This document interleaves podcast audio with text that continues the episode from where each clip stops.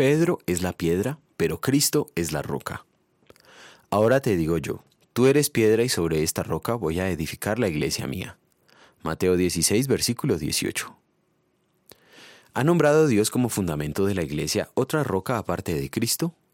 ¿Qué enseña la Biblia? Algunos comentaristas e intérpretes de la Santa Escritura argumentan que el texto de la meditación de hoy comprueba que la roca fundamental sobre la que la iglesia es edificada es el apóstol Pedro. Por ejemplo, el comentario de la Biblia del diario Vivir anota, lo más probable es que la roca se refiera a Pedro como líder de la iglesia, por su función y no necesariamente por su carácter.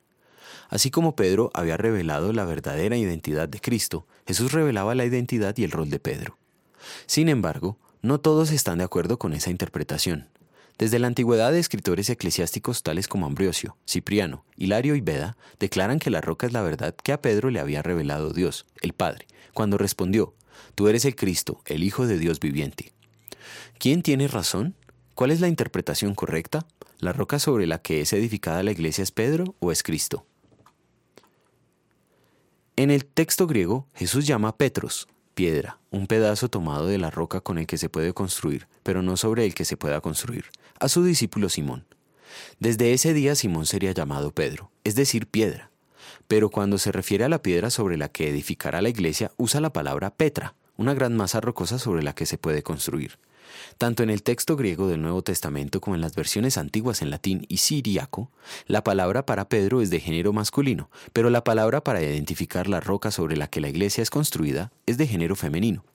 Además, el contexto de toda la Biblia siempre afirma que la roca es Cristo.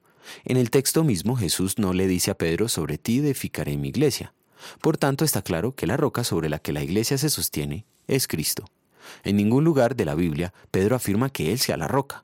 Por el contrario, citando pasajes del Antiguo Testamento, Pedro confiesa que Cristo es la piedra fundamental sobre la que es edificada la iglesia, y que los creyentes, que son las piedras con las que se construye sobre Cristo. Creer que la roca es otro aparte de Cristo es errar mucho y tropezar en Cristo como roca de tropiezo. Solo Cristo nos salvó. En solo Él descansa la fe salvadora. Por causa de sus méritos hemos sido salvados. En gratitud vamos a querer aferrarnos solo a Él como nuestra roca. Oremos. Señor, gracias porque solo por tus méritos me permites entrar en tu reposo. Me has iluminado con la luz de tu Evangelio y me has dado vida nueva, de tal manera que la luz de tu amor ya brilla disipando de mis tinieblas.